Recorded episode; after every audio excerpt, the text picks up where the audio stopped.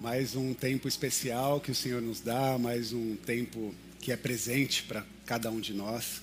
E é muito bom vê-los e revê-los.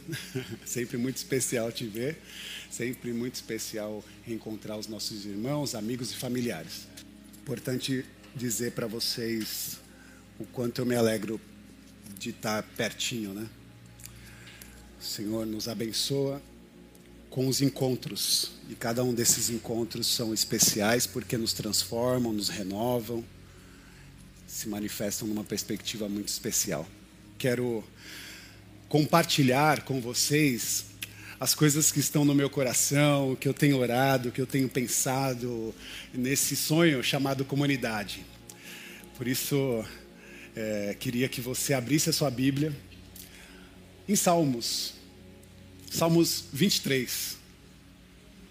Se você não conhece, vai conhecer um pouquinho mais deste Salmos, que é um dos mais conhecidos da Bíblia Sagrada.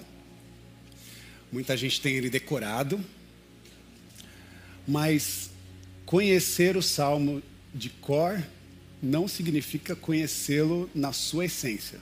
Né? Então é importante mesmo investigar quais são as intenções, a construção e a profundidade dessa poesia, desse cântico de Davi, dado ao Salmo 23. Eu quero ler apenas três versículos, Salmos 23, verso 1, 2 e 3. Você que está em casa, você também é muito bem-vindo, que você possa reservar esse tempo para ouvir a palavra do Senhor e que essa mensagem fale com você. Por isso, acompanhe aí na tela essa leitura e que o seu coração esteja aberto, assim como todos estamos aqui, a, é, sob essa disposição. A imagem e a semelhança de Deus se manifesta na comunhão que Ele se propôs a ter com cada um de nós. Por isso, leio Salmos 23, verso 1, diz assim: O Senhor é o meu pastor não preciso de nada.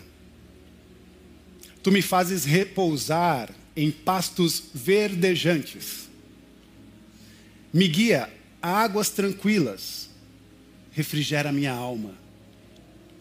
Orientado por tua palavra, pude recuperar o alento, o vigor, o fôlego. Por isso, guia-me nas veredas da justiça, por amor do seu nome. Até aí. Oremos, consagre o seu coração, a sua mente, esse tempo ao Senhor. Pai querido e amado, nós te louvamos. Exaltamos o seu nome por tudo que fizeste aqui nesse dia. Que o teu amor, envolto aos abraços, aos encontros e reencontros, se manifeste também na Sua palavra. Já dizemos, já conversamos a respeito disso. Estamos aqui para que a Sua vontade seja feita. Aqui em nossos corações, em nossas vidas. Por isso, ajuda-nos. Nos dá, Senhor, a compreensão e nos lança a uma nova perspectiva e a novas possibilidades. Ajuda-nos a ouvir a Sua mensagem, discerni-la e fazer com que ela seja prática do nosso cotidiano. Esse é o nosso pedido, com agradecimento em nome de Jesus. Amém. Amém. Queridos, a, a fé cristã é uma fé comunitária. A fé cristã é uma fé que exige uma vida comunitária. A vida cristã é uma vida compartilhada. O Deus que nós servimos é uma comunidade. Por isso, para nós é importante compreender e saber que o individualismo não tem nada a ver com a gente. Infelizmente, o individualismo virou uma filosofia dos tempos modernos, uma forma de viver, uma forma de pensar o mundo, de pensar futuros sempre numa perspectiva de um comportamento e de um posicionamento individual. Por isso, o individualismo, para nós, é uma grande bobagem. se a gente tentar buscar dentro de uma perspectiva de uma cadeia evolutiva, especial, é, uma cadeia evolutiva de uma espécie, sempre quando alguém evolui, essa evolução é também da espécie, não é do indivíduo. Compreende? A evolução de alguém em sua espécie é, forma a evolução de toda a sua espécie, não é do indivíduo. Por isso, quando nós nos colocamos à disposição de uma vivência, de uma espiritualidade, que não está agarrada a esse objeto que chamo de individualismo, nós não vivemos mais sobre, sobre a ótica da competição. Porque se eu estou competindo com você, esse algo se caracteriza, desculpe o termo, como uma extrema burrice. Competir na mesma espécie.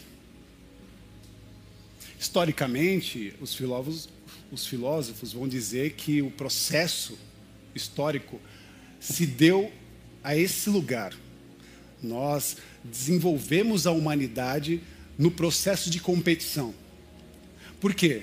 Porque havia a necessidade de conquista de espaço, de terra, de culturas, de línguas, de comportamentos, competição um com os outros. Só que olhar a perspectiva de uma realidade contemporânea, a competição um com os outros da mesma espécie não é compatível dentro dessa realidade não é compatível. Por isso que eu falo que é, que é burrice. Leia a burrice como uma falta de inteligência. Né? Porque é, ignorância e burrice é diferente. Né? Ignorância é quando você não tem o acesso ao saber. Né? Agora, quando você recebe a sabedoria e não pratica o saber, aí você se coloca nesse lugar. Né?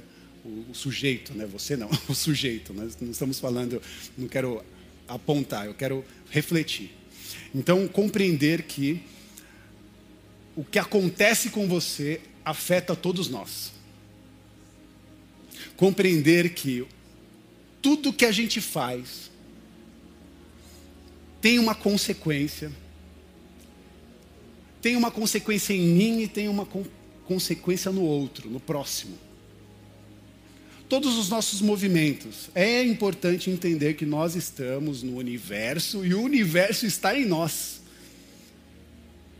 E essa disposição, ela precisa ser muito clara que nós estamos de alguma maneira muito conectados. E Deus nos fez assim, conectado com o universo, com o multiverso com a expressão natural, com a expressão animal, com a expressão da nossa humanidade. Está tudo ali meio que conectado, porque nós somos chamados para dirigir ou re regir todas essas coisas. Então, o individualismo é amigo da solidão, nos separa dessa realidade. O individualismo é, como disse o filósofo Chesterton, a individualidade ou individualismo é a ilusão, é uma ilusão adolescente. O que quer dizer isso? Ele está dizendo que é uma ilusão, é um estado de ilusão que ainda está em processo de amadurecimento. Só que a ilusão madura é a morte, é a queda. Porque quando nós estamos em profunda ilusão, ou seja, estamos profundamente iludidos da realidade, a nossa, a nossa presença, ela, ela se perde, ela se esvai. Por que não dizer que ela morre? Por isso, o cristian, ser cristão, ser seguidor de Jesus, é trilhar o caminho da desilusão. de deixar-se, né, ou se despir de toda forma de ilusão criada né, diante de nós. E diante disso, o papel da comunidade é o papel da empatia, é o papel da gentileza. O papel da comunidade é o papel da compaixão.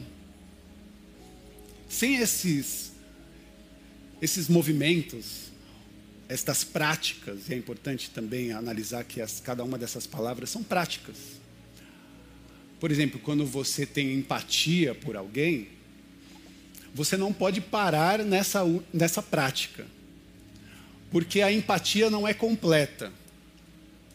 É quando você sentiu o patos de alguém quando você sentiu a dor, o sofrimento, quando você visualizou e sentiu no seu coração, lamentou aquela dor. Só que a empatia não pode parar aí, porque senão a gente é fácil, lamenta, a gente fecha o vidro e não dá atenção para a dor externa. Por isso a empatia ela precisa ser seguida de gentileza. Nós precisamos agir de forma gentil com aquilo que nos tocou. E mais do que ser gentil, e isso eu ofereço a partir da reflexão bíblica, nós precisamos nos compadecer. E essa palavra é muito forte. Porque o significado de compadecer é padecer com. Nós precisamos morrer com alguém, com a dor, com o sofrimento. Compaixão é sentir com o outro. É perceber a dor, o sofrimento, o lamento e se compadecer. Por isso a compaixão é necessariamente um fator importante desse movimento. O movimento da empatia, da gentileza, da compaixão tem consequências extremamente importantes na saúde geral de toda a comunidade, de todas as pessoas que nos cercam, da nossa família, seja a família divina ou a família nuclear, aqueles que compõem o, o ambiente dos seus relacionamentos. Tudo isso, todas essas práticas, elas precisam compor esse, esses movimentos, para que de fato você consiga expressar o divino que existe em cada um de nós. O Salmo 23 é prova disso.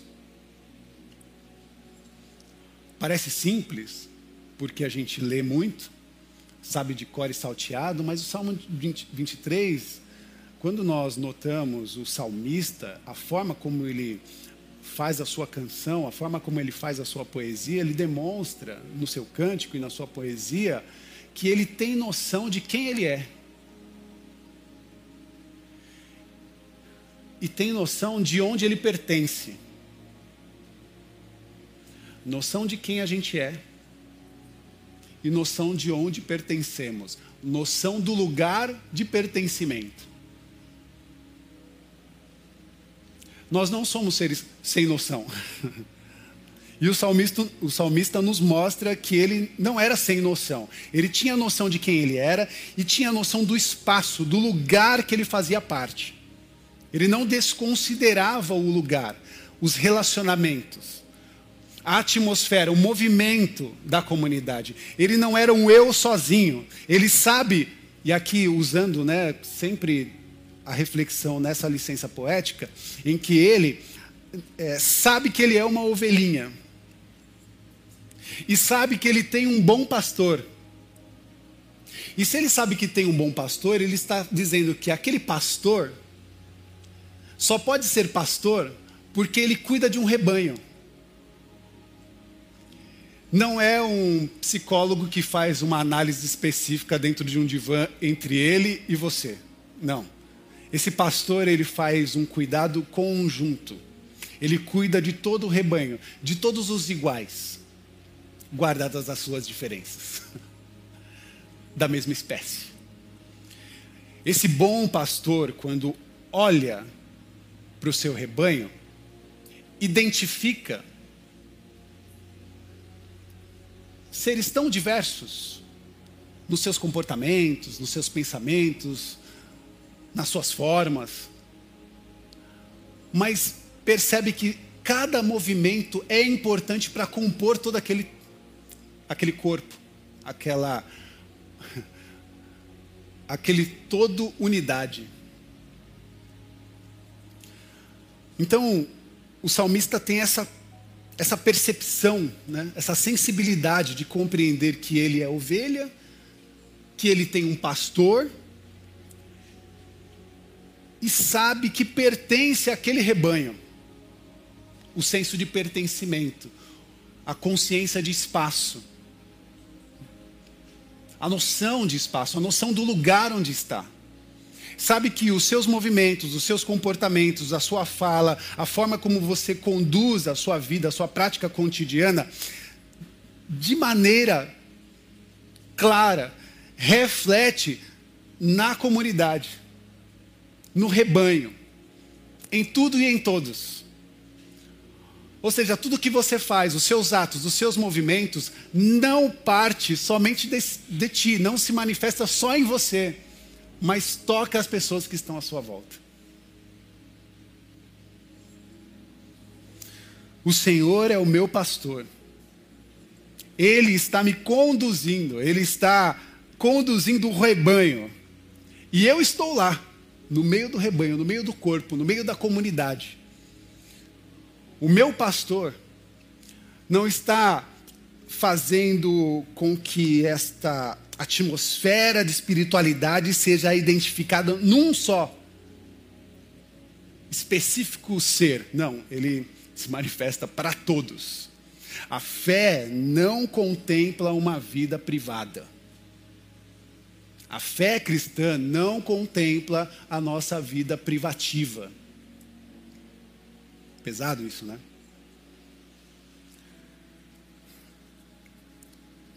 não contempla a particularidade. A fé cristã, ela não contempla a pessoalidade, ela não contempla o indivíduo por si só. A fé cristã, ela não contempla uma necessidade pessoal. Ou seja, quando você está aqui, você de alguma maneira vai ser provocado. Não só pela palavra, não só pelo pastor, e leia-se o pastor, não o Rafael, mas eu sou co-pastor. O pastor é Jesus. É, a mensagem do pastor vem para a comunidade e afeta todos. Cada comportamento e cada movimento também afeta uns aos outros. E nós não estamos né, inerentes a esse movimento. Nós, de fato, é, somos afetados de alguma maneira pelo próximo, pelo outro, por aquele que está do nosso lado, por você. Eu sou afetado por você. Eu sou afetado pelos seus movimentos, pelas suas decisões. O que você faz, o que você deixa de fazer me afeta. O que eu faço e o que eu deixo de fazer, eu sei que te afeta. Porque nós decidimos viver uma experiência de comunidade. E a experiência de comunidade é a experiência da família. Quando o pai toma uma decisão, ele afeta toda a família. Quando a mãe toma uma decisão, ele afeta, ela afeta os seus filhos. Quando o filho toma uma decisão, ele afeta os seus pais. Todo o processo de relação um para com o outro precisa ser considerado. E até as nossas decisões precisam ser carregadas de empatia, de generosidade, de gentileza, de compaixão. E por quê? Aí eu peço para que você abra em Efésios, no capítulo 5, porque aqui está uma resposta bem clara. Na verdade, essa é uma das respostas. Né? A Bíblia Sagrada é importante perceber que sempre quando nós estamos lendo os textos bíblicos, todo, toda a análise do texto, ela é feita sobre uma ótica ou sobre uma pronúncia comunitária.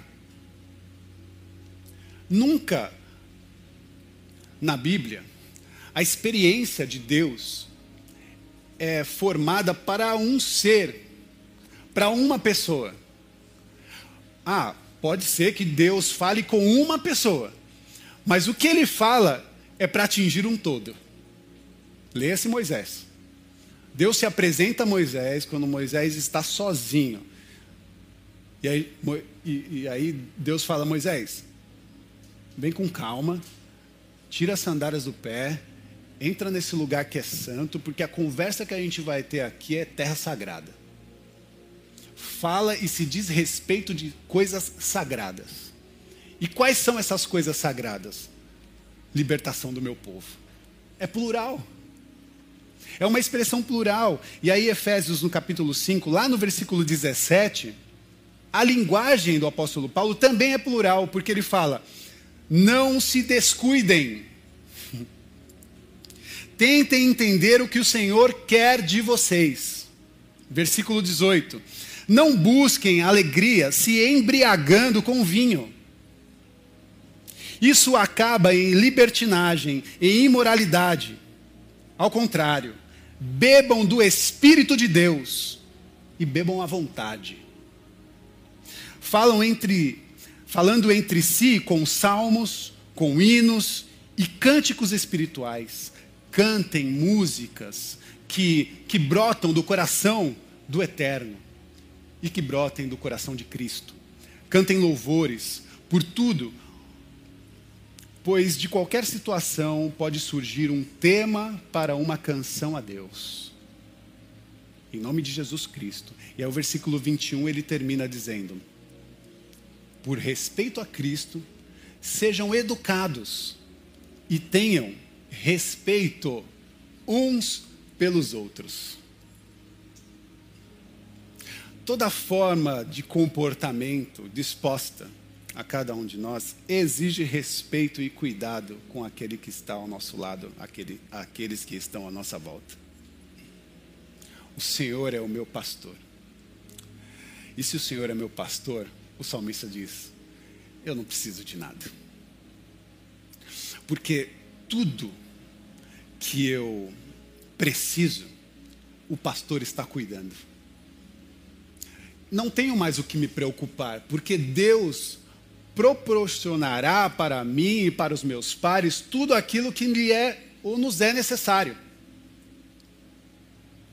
Um Deus que está preocupado com a nossa saúde, com a nossa emoção, com os nossos relacionamentos, com o nosso agir, com o nosso caminhar, e está nos direcionando, né?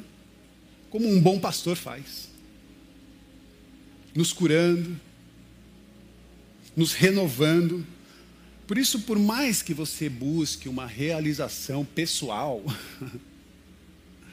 por mais que você busque uma relação íntima, privada, não tem jeito, meus irmãos. De alguma forma, os seus movimentos afetam a comunidade. De alguma forma, os seus movimentos afetam todos que estão à sua volta. De, algum, de alguma forma, os seus movimentos afetam toda a sua família.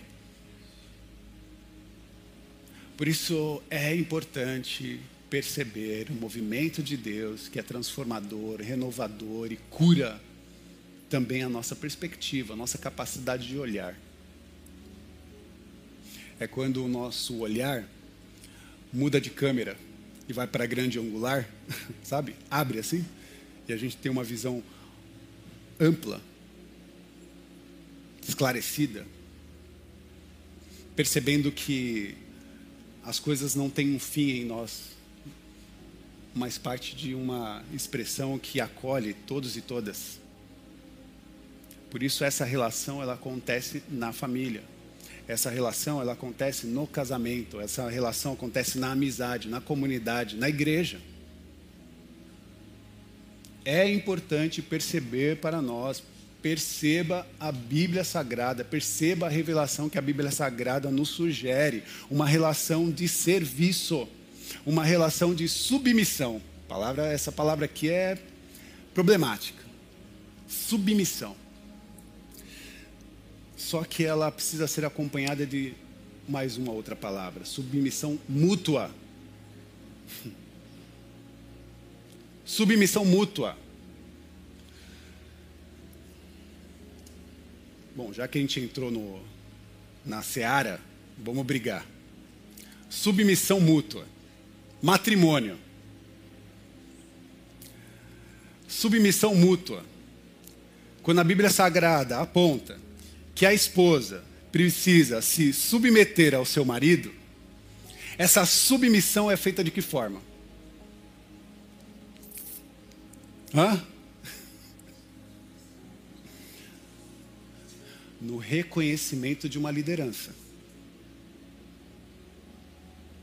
Só que ela continua dizendo que, a partir do reconhecimento de uma liderança, essa chamada liderança precisa também se submeter à sua esposa.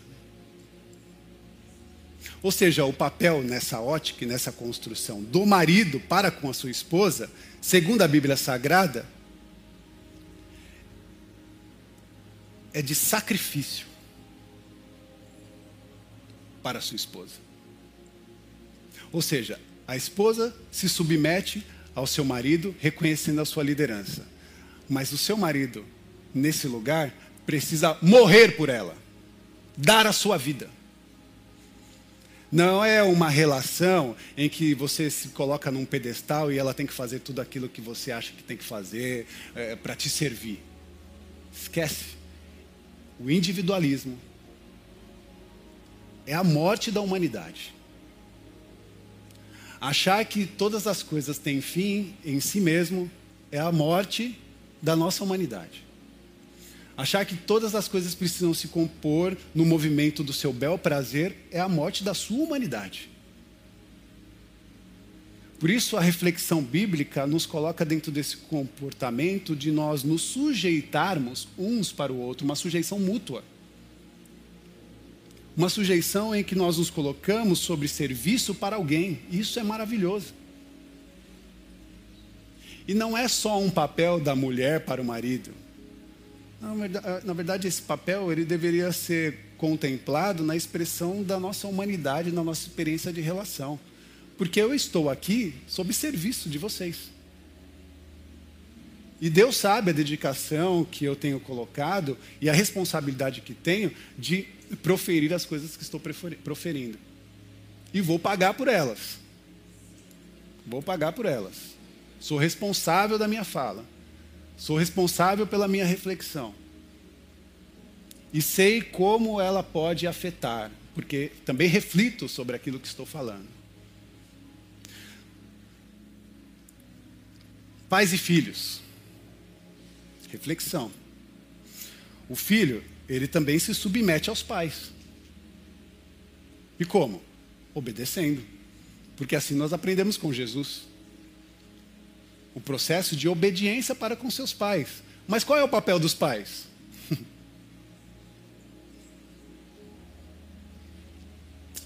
o papel dos pais é dedicar aos seus filhos uma vida justa. E como você sabe, justiça é fazer com que a vontade de Deus aconteça. Justiça é proporcionar para o próximo, para alguém, o direito de existir o direito de ser, de limitar do seu par o caminho da morte e mostrar para ele o caminho da vida. Relações econômicas. Pesado? Qual é o papel do trabalhador diante do seu empregado? Tem um processo de sujeição. De estar sujeito ao quê? A fazer com que o seu trabalho seja justo. Ou seja, quando você se dedica ao trabalho, que você faça o seu melhor diante do seu empregador. E o empregador?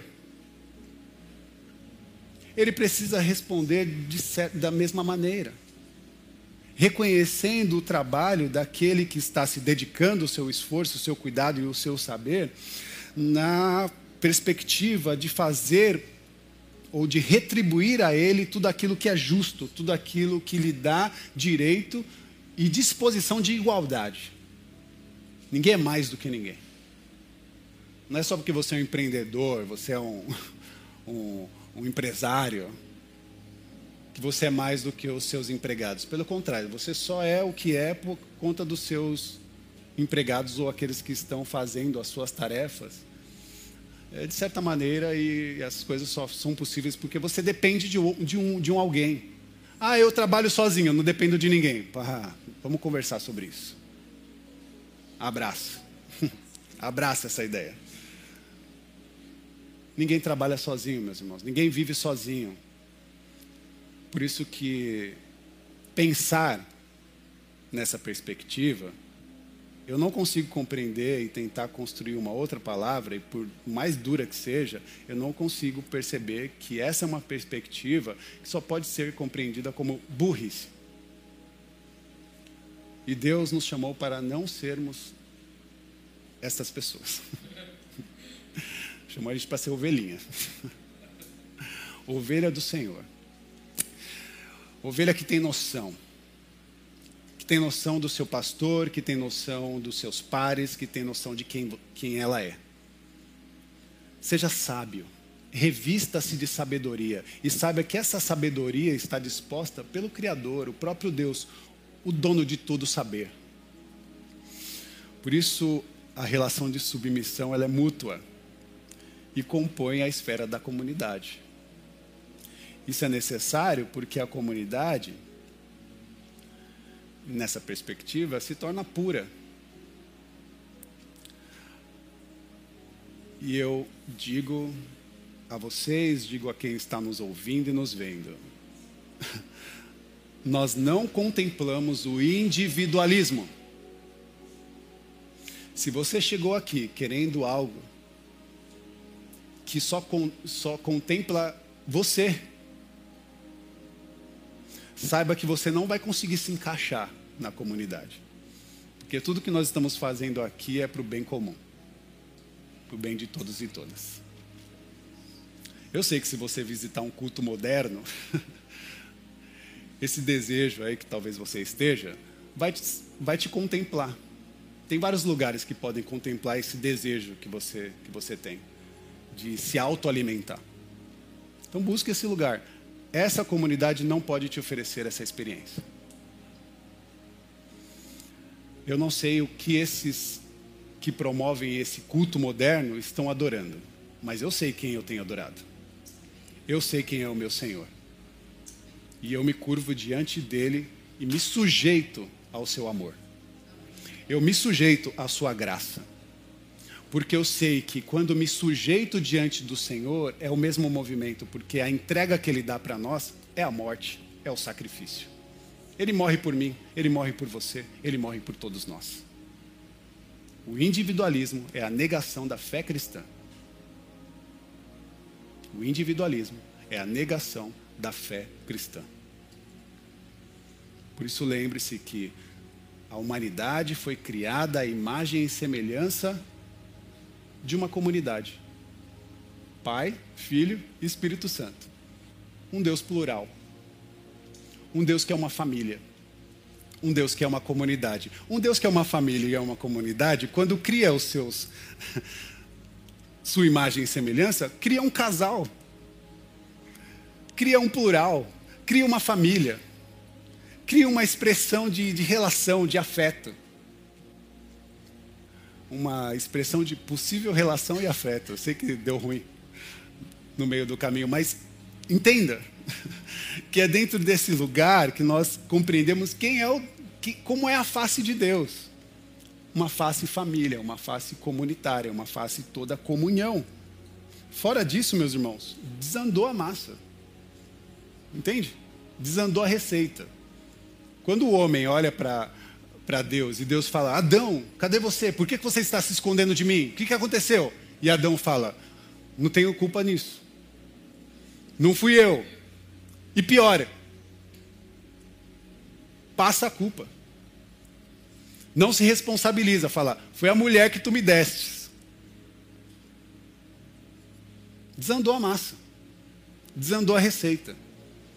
Porque Deus olhou o casal como uma unidade, não como um e outro, entende? Não como indivíduos, mas olhou o casal como uma unidade e desejou fazer parte daquele ser criado ou proporcionar àquele ser criado parte da sua unidade divina. Nós éramos para ser todos contemplados na expressão do Deus Pai, Filho e Espírito Santo em nós.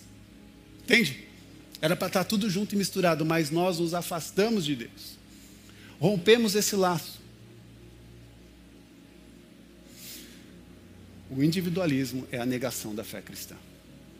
O individualismo é uma praga e precisa receber de nós repulsas de toda forma, de toda maneira, com todas as nossas forças. Nós não abriremos espaço para um lugar, ou por uma expressão, ou por uma relação egocêntrica. Não. Nós precisamos de empatia, nós precisamos de gentileza e nós precisamos de compaixão. E nós vamos trabalhar a fundo para que essas expressões sejam explícitas no nosso olhar, na nossa fala e no nosso abraço, no nosso toque. Em nome do Senhor Jesus porque eu sei e tenho fé e compreendo que estas expressões contemplam a experiência da nossa comunhão e da nossa trajetória de fé né, que estamos construindo com o nosso Deus, com o nosso Senhor Jesus. Que o seu coração saia provocado, assim como o meu está, a conseguir dar um um basta para esse movimento, para esse mecanismo. Se você conseguir praticar gentilezas no seu cotidiano, saiba que você já está estourando a bolha.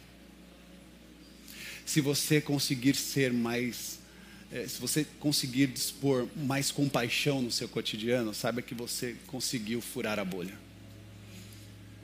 E saiba que estas expressões inspiram outras pessoas porque identificam em cada um de nós a face do nosso Criador. Que Deus nos abençoe. Que Deus nos abençoe. Eu quero orar com você. Quero orar com você, porque a nossa oração é com, não é nossa. Talvez você tenha vindo de uma experiência em que a sua oração sempre foi individual sempre foi falando sobre mim, sobre eu. É sempre na primeira pessoa do singular. Talvez você tenha vindo dessa experiência. Inclusive, existem muitas músicas evangélicas que são na primeira pessoa do singular, não contemplam o nós.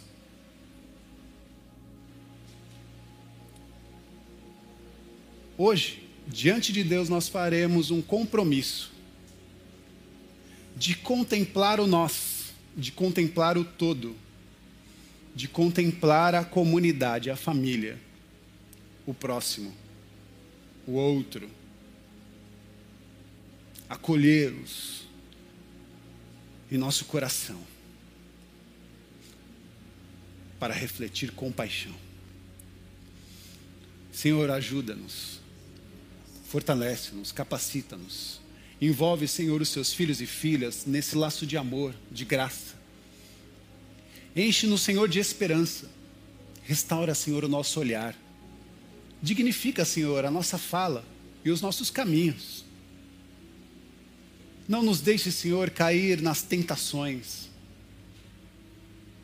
Não nos deixe, Senhor, cair sob a ótica da filosofia moderna sobre a ótica do individualismo, daqueles que comem, comem, comem e só querem saber de si.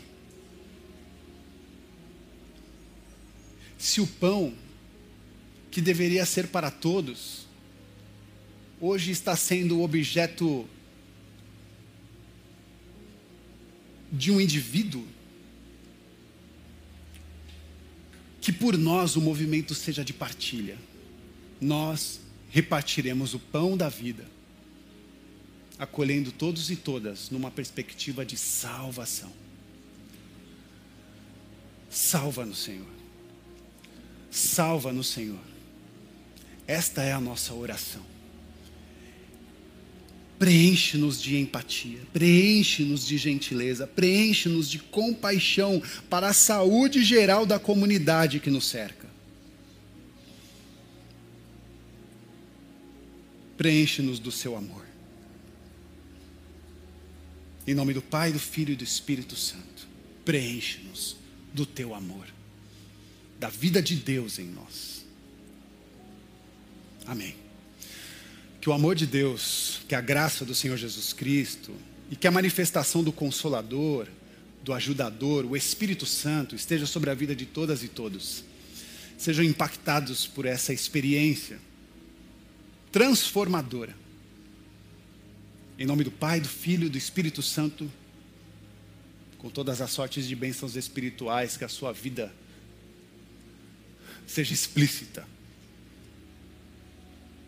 Viva a vida do Senhor e compartilhe esse amor. Que Deus nos abençoe. Amém. Amém. Amém.